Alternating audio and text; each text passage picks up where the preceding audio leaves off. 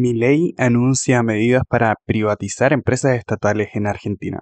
El recién elegido presidente argentino Javier Milei, quien hizo campaña con una plataforma populista que promovía cambios económicos poco ortodoxos, anunció un amplio conjunto de reformas para reducir el papel del gobierno en la economía argentina. Las medidas prepararían a todas las empresas estatales para ser privatizadas eliminarían algunos controles de precio e impulsarían las exportaciones. Si bien las acciones de algunas empresas estatales subieron tras el anuncio, las acciones argentinas en general terminaron la semana con pocos cambios.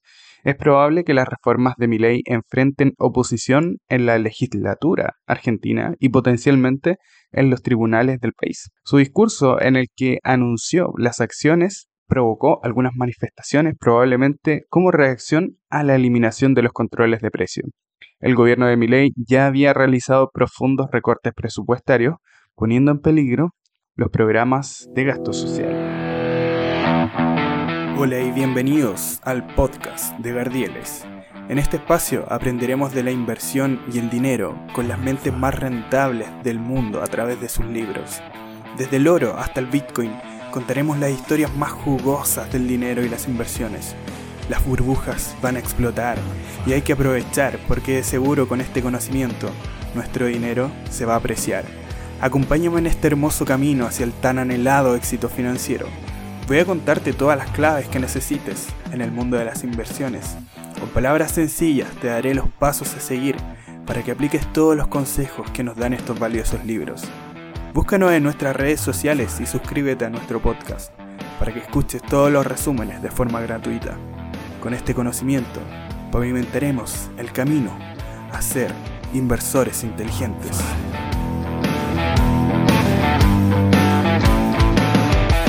Hola, ¿qué tal? Gente bonita, ¿cómo están? Estoy muy contento de estar nuevamente acá con ustedes. Em, realmente ha sido una maravilla esta semana en todo aspecto. No sé para ustedes, pero yo he tenido una semana muy, requete contra intensa. Em, ya vamos terminando el año. Eh, pasaron mis semanas complicadas de cumpleaños y demás. Así que muy contento eh, finalizando el año con buenas energías en general. Oye, eh, te iba a comentar que mm, estuve viendo los resúmenes semanales. Em, no sé cómo te ha ido a ti en las inversiones. Ojalá que me puedas escribir. Arroba Gardieles en Instagram. Y, lo otro que, em, que te iba a comentar, bueno, que hay una situación con los mercados, especialmente en Estados Unidos, que em, estaba viendo algunas gráficas donde muestran que ha sido una de las rachas más largas de todos los tiempos de ganancia semana tras semana. Entonces, em, una de las cosas que escribieron los analistas, de los que cada semana estamos conversando, es em, cómo se compara el 2023 respecto a otros años. Te voy a comentar y leer básicamente el análisis, que han hecho en la página de edwardjones.com y la de T. Rowe Price Em, en Edward Jones nos vamos a centrar en la parte de Estados Unidos y en la de T. Price que eh, tiene disponible algunos otros lugares del mundo. De hecho, lo que te acabo de leer de Javier Milei es de la página sacada de T. Price. Así que vamos a ver. ¿Cómo se compara el 2023 versus otros años? Fue una semana tranquila para los mercados en términos de titulares y nuevos datos, con los mercados oscilando día a día, pero terminando con un movimiento modesto para la semana. Em, sin embargo, ha sido todo menos un año tranquilo. Los fuertes repuntes para comenzar y terminar 2023 frenaron las ventas masivas de primavera, que fue la crisis bancaria regional, y otoño, eh, estamos hablando de hemisferio norte, por supuesto, creciente preocupación por las tasas de interés. También vimos un saludable repunte en verano impulsado por la evidencia de una economía más resiliente de lo esperado. En conjunto fue un buen año para los inversores con las acciones generando ganancias de dos dígitos y los bonos protagonizando una recuperación muy impresionante. Entonces, ¿qué es lo que creen ellos que para 2024 em, va a pasar? Que los avances de este año eh, se podrían dar o repetir, pero no sin unos obstáculos en el camino. Em, antes de cambiar el calendario, echemos un vistazo cómo se compara el 2023 con la historia. spoiler, está buena en buena compañía. Y eh, después de un pésimo 2022 para los mercados, este año fue un poderoso recordatorio de la importancia de una estrategia de inversión disciplinada a largo plazo y del valor de un enfoque oportunista durante los episodios de pesimismo del mercado. Racha ganadora. Primero, las acciones ampliaron su racha ganadora de la semana pasada con un SP500 subiendo durante 8 semanas consecutivas. En los últimos 50 años ha habido solo 3 rachas más largas, la última de las cuales ocurrió hace 20 años. Si bien la duración es impresionante, también lo es la ganancia durante esta carrera. De las otras 5 rachas ganadoras que duraron 8 semanas, solo en el año 1997 se registró una mayor ganancia. Este es otro recordatorio de lo rápido que el dolor puede convertirse en ganancia en el mercado de valores. Las acciones estuvieron bajo presión durante la caída cuando las tasas de interés alcanzaron un nuevo máximo para el año. Sin embargo, la paciencia se vio recompensada cuando las tasas cambiaron de rumbo y las acciones subieron, lo que ahora se ha convertido en una carrera por los libros de récords. La próxima semana, acortada por las vacaciones, probablemente eh, va a ser bastante tranquila. Queda por ver si el reciente impulso puede extender la racha hasta fin de año, pero se espera una pausa a medida que la inercia estacional pasa al siguiente lote de lecturas económicas y de la inflación de las próximas semanas. Si bien la racha ganadora eventualmente va a terminar, no creemos que esté cerca del fin del mercado alcista en general. Acá tenemos un gráfico que destaca la reciente racha ganadora del SP500 con una rentabilidad del 15%. Y em, tenemos el año 85 con un 18%. Una verdadera locura. Ahora, esto no es el rendimiento general del mercado year to date o lo que ha sido todo durante todo el año, sino que es lo que ha generado este 15% del que te estoy hablando es solamente durante esta racha ganadora de 8 semanas. O sea, si es que tenemos un 23 o un 24% de ganancia durante el año para el SP500, un 15% de eso viene dado solamente desde los últimos dos meses. Una cosa, pero realmente impresionante. Em, respecto a los rendimientos anuales de las acciones, el 2023 se ubica como el duodécimo mejor año para el SP500 desde 1980 para los 11 que fueron mejores, el mercado de valores ganó un promedio del 8% en el año siguiente, lo que indica que los años fuertes a menudo ven un bis favorable. Eh, mirando el desempeño de 2023, los sectores de tecnología, servicio de comunicación y consumo discrecional fueron los líderes claros y cada uno ganó más del 40% en el año, lo que refleja las perspectivas de las tasas de interés menos onerosas y un crecimiento mejor de lo esperado en consumo y gasto. Los sectores más defensivos como los servicios públicos, la atención sanitaria y los productos de consumo básico quedaron rezagados en 2023. Y no esperamos que el mercado de valores en 2024 supere las ganancias excepcionales de 2023, pero sí creemos que las acciones están preparadas para otro año positivo respaldadas por un cambio hacia una política menos restrictiva de la Fed y el aumento de las ganancias corporativas. De hecho, acá te muestran otro gráfico que muestra la rentabilidad de los precios de 2023 en comparación con los años de 1980. Y em, también nos cuentan acá cuáles son los mayores retrocesos. Em, uno de los retrocesos notables fue una caída del 8% durante febrero y marzo y una corrección del 10% entre agosto y octubre. Si se analizan las mayores caídas interanuales del mercado de valores desde el 80, la de este año quedó en el medio del grupo. Las caídas del mercado, del mercado bajista del 87, 2001, 2002, 2008, 2009, 2020, 2022 son evidentemente destacadas a la baja. Por el contrario, el 95 y el 2017 son notables porque el mercado de valores nunca experimentó un retroceso superior al 3% durante el año. El mayor retroceso interanual ha promediado el 14% desde el 80, sin embargo, durante ese periodo de 44 años el mercado de valores terminó al alza durante el año el 77% de las veces. Esto subraya lo importante que es mantener el rumbo cuando las cosas se ponen difíciles. O sea, básicamente hacer market timing no es, no es, no es la idea. Esperamos entonces que en 2024 tenga su cuota de obstáculos el primero de los cuales puede provenir de un realineamiento de las expectativas sobre la política de la Fed si es que los mercados no logran que los recortes de las tasas surjan tan pronto como se esperaba. El miedo al crecimiento de la economía y las incertidumbres políticas y geopolíticas también son fuentes probables de indigestión del mercado. Si bien puede que no parezca así en este momento, creemos que las ventas masivas resultarían ser reveses temporales dentro del mercado alcista en curso. Acá hay otro gráfico que muestra el retroceso interanual de 2023 con otros años. El principal retroceso es claramente el año 2008, eh, que llegó a tener un mercado bajista del 50%. Una locura.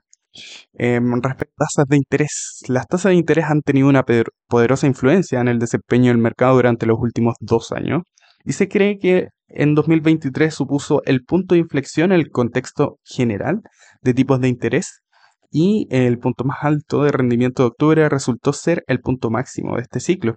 En 2023 la curva de rendimiento, la diferencia entre las tasas de interés a largo y corto plazo, fue la más invertida de 40 años, con tasas a corto plazo más altas que las tasas a largo plazo.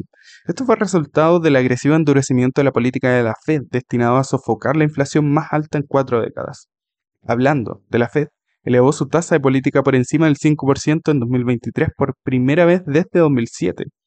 A pesar de que los fuertes aumentos de las tasas en los últimos 24 meses, este pico en la tasa de política sería bastante bajo en comparación con la historia, con la tasa de fondos federales alcanzando un máximo superior del 6% en el año 2000, cerca del 10% en el 89 y por encima del 19% en el año 81, que es realmente increíble.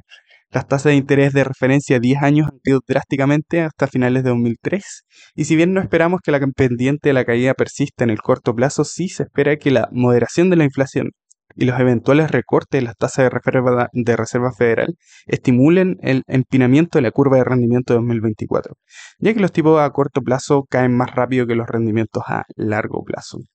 Tenemos un gráfico que destaca la curva de rendimiento de los bonos del Tesoro a 10 años, menos los de 2 años, y la reciente inclinación de la curva, aunque todavía en territorio negativo.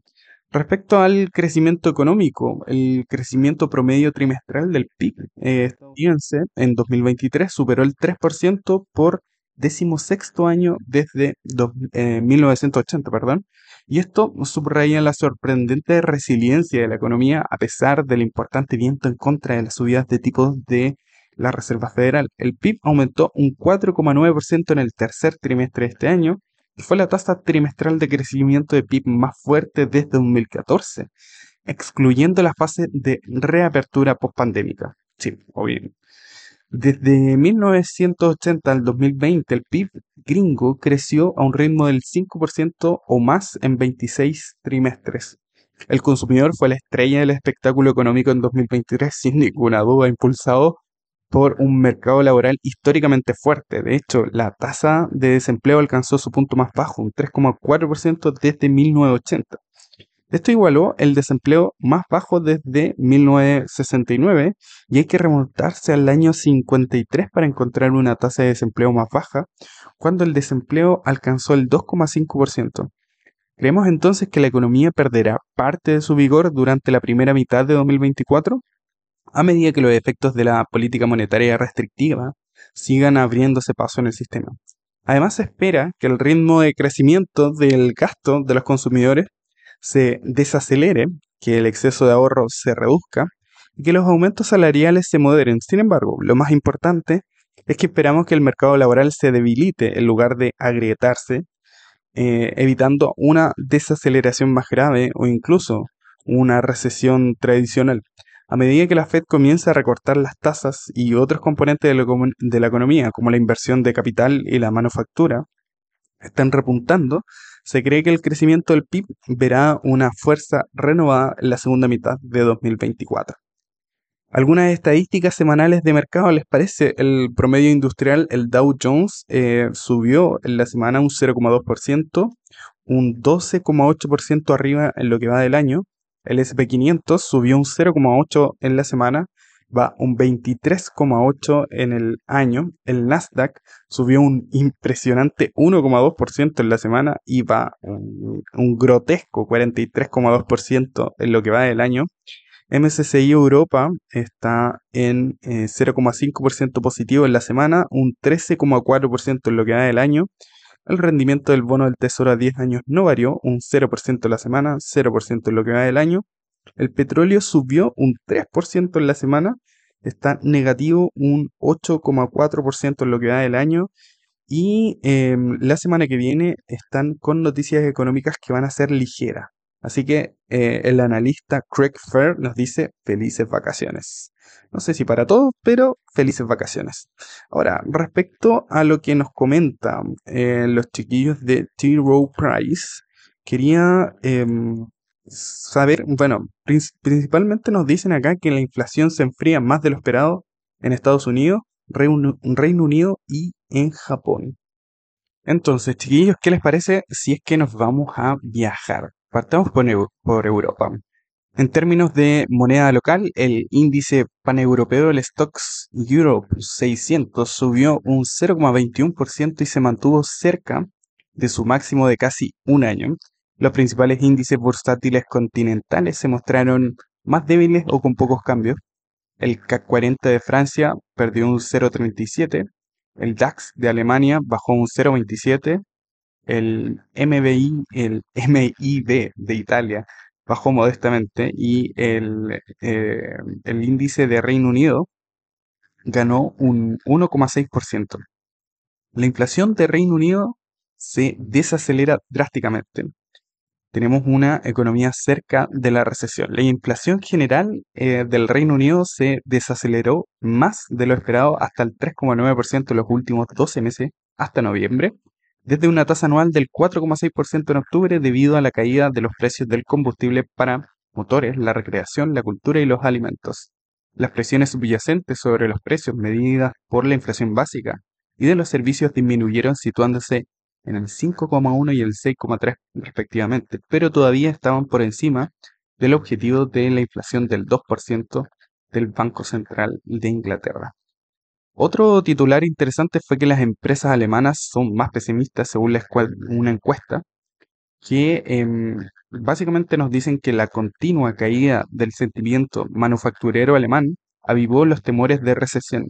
El índice de clima empresarial del Instituto IFO cayó de a 86,4% en diciembre desde los 87,2% en noviembre ya que los fabricantes dijeron que su actual situación empresarial era significativamente peor y que sus carteras de pedidos seguían reduciéndose.